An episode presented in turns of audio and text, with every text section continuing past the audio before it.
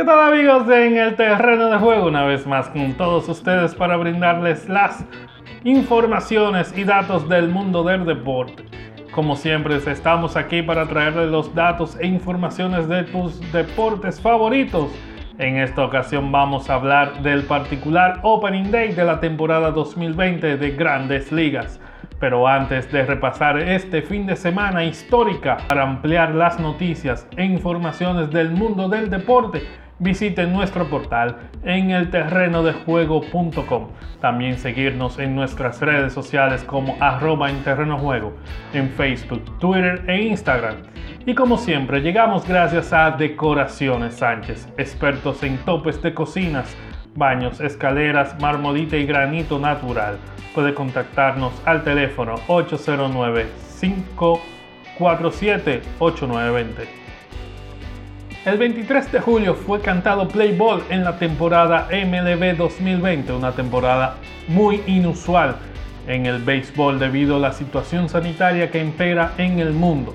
En la MLB se han establecido unos protocolos para cuidar la salud de los peloteros en este inicio de temporada podemos decir que el primer fin de semana del mejor béisbol, el primer cuadrangular lo conectó Giancarlo Stanton por la gran maquinaria neoyorquina.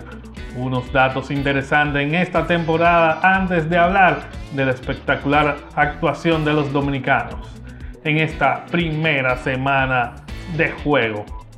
El primer dato que tenemos, amigos, es que la temporada más corta que se ha implementado en grandes ligas con 60 partidos.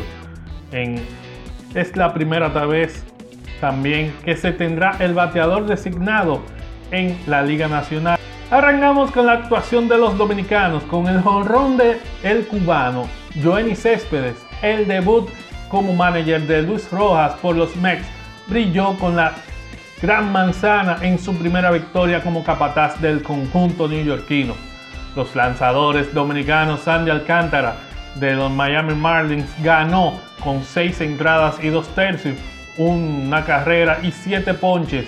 Y el dominicano Johnny Cueto no tuvo la tanta suerte, solamente inició 4 episodios con una carrera, un ponche y una base por bola.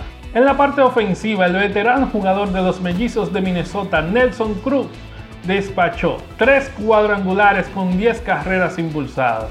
Otros que sonaron con el madero con el Mangú Power fueron Edwin Encarnación, José Ramírez y Manny Machado.